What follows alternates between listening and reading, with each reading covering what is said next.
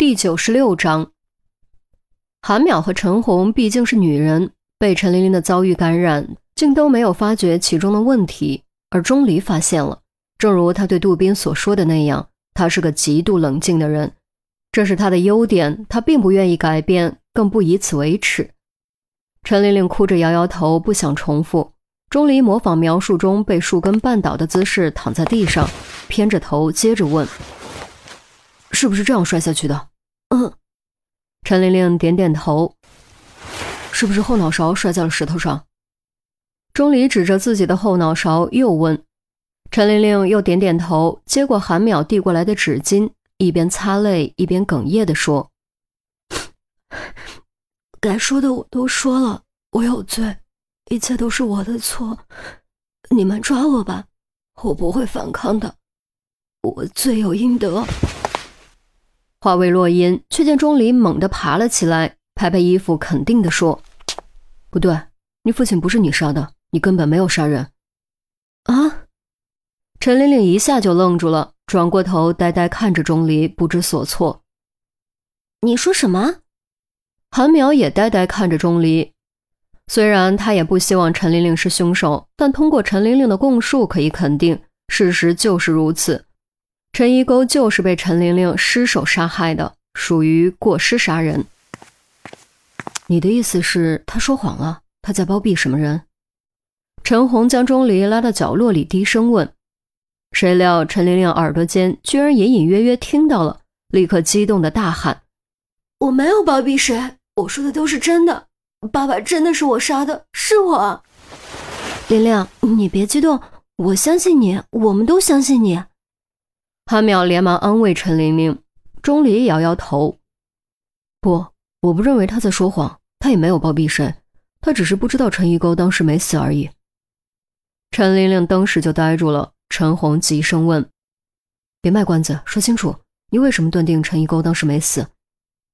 其实很简单，按照他的说法，陈一沟是后脑勺摔在石头上摔死的。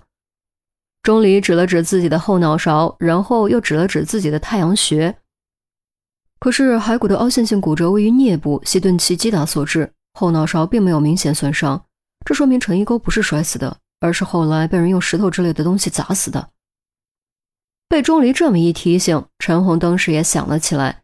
骸骨的检查结果显示，致命伤的确位于颅骨颞部，与陈玲玲的描述不符。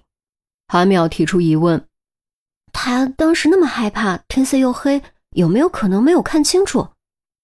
不。不会的，我看清楚了。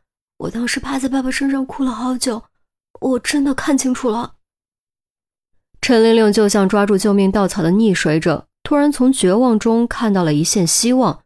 如果父亲不是自己杀的，那就只可能是那个人杀的。钟离道：“即使没有看清楚也无所谓，你可以想象一下，如果你被人正面猛推了一下，然后被脚后面的树根绊倒。”你会以什么样的姿势摔倒？是仰面倒下还是侧面倒下？即便地上有石头，那个角度可能对颞部造成致命打击吗？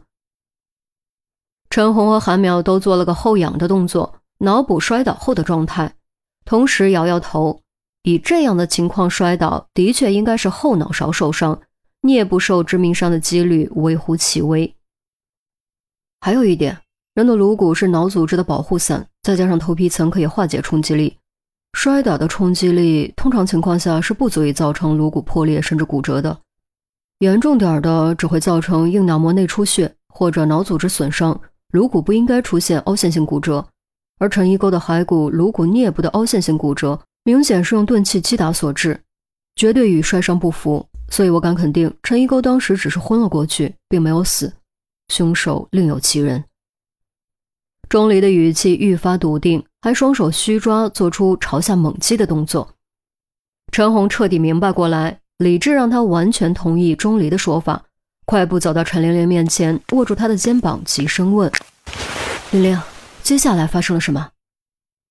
陈玲玲眼球颤动，双手颤抖，声音更是抖个不停：“接接下来，接下来，当时爸爸流了好多血。”怎么喊都喊不醒，我我我怕极了，我就我就，声音突然停住，足足过了好一会儿，他才突然抬起头，用万分惊恐的眼神看着陈红。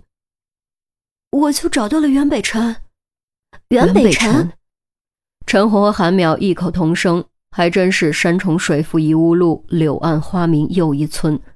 没想到已经偏向歧路的案情，突然又转了回来。我我不知道该找谁，我只能找袁北辰。我告诉他我杀人了，他让我别怕，让我赶快回家，还叮嘱我一定要装作什么都没有发生。我我我照他说的做了，接下来发生了什么我就不知道了。陈玲玲说着又哭了出来，比刚才哭的还要伤心。如果爸爸没死，还是我害死了爸爸，还是我苦命的孩子。陈红抱住陈玲玲，轻轻叹了口气。他无法体会陈玲玲现在的心情，但他知道一定比之前更悲伤、更痛苦，就好像一道八年还没愈合的伤疤。刚被撕开，又挨了更深的一刀，鲜血淋漓，痛入骨髓，不知道何时才能愈合，亦或许永远也无法愈合。韩淼撇过头擦眼泪，想想陈玲玲经历的这些，再想想自己快乐幸福的童年，他突然觉得自己好幸运。如果全天下每一个孩子都能如此幸运，该多好！再接下来发生的事，不用陈玲玲说，钟离也能猜个八九不离十。袁北辰当时可能也慌了神，再加上陈玲玲说杀了人，他自然而然以为陈一沟死了。搬运尸体的过程中，陈一沟突然转醒，质问他到底对陈玲玲做了什么。袁北辰怕事情败露，一不做二不休，索性彻底砸死了陈一沟。杀人后，袁北辰继续处理尸体，不巧被徐小峰撞见。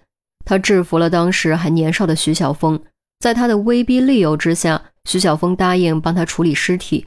为了留下线索，分尸埋在了小熊星座对应的星图位置上。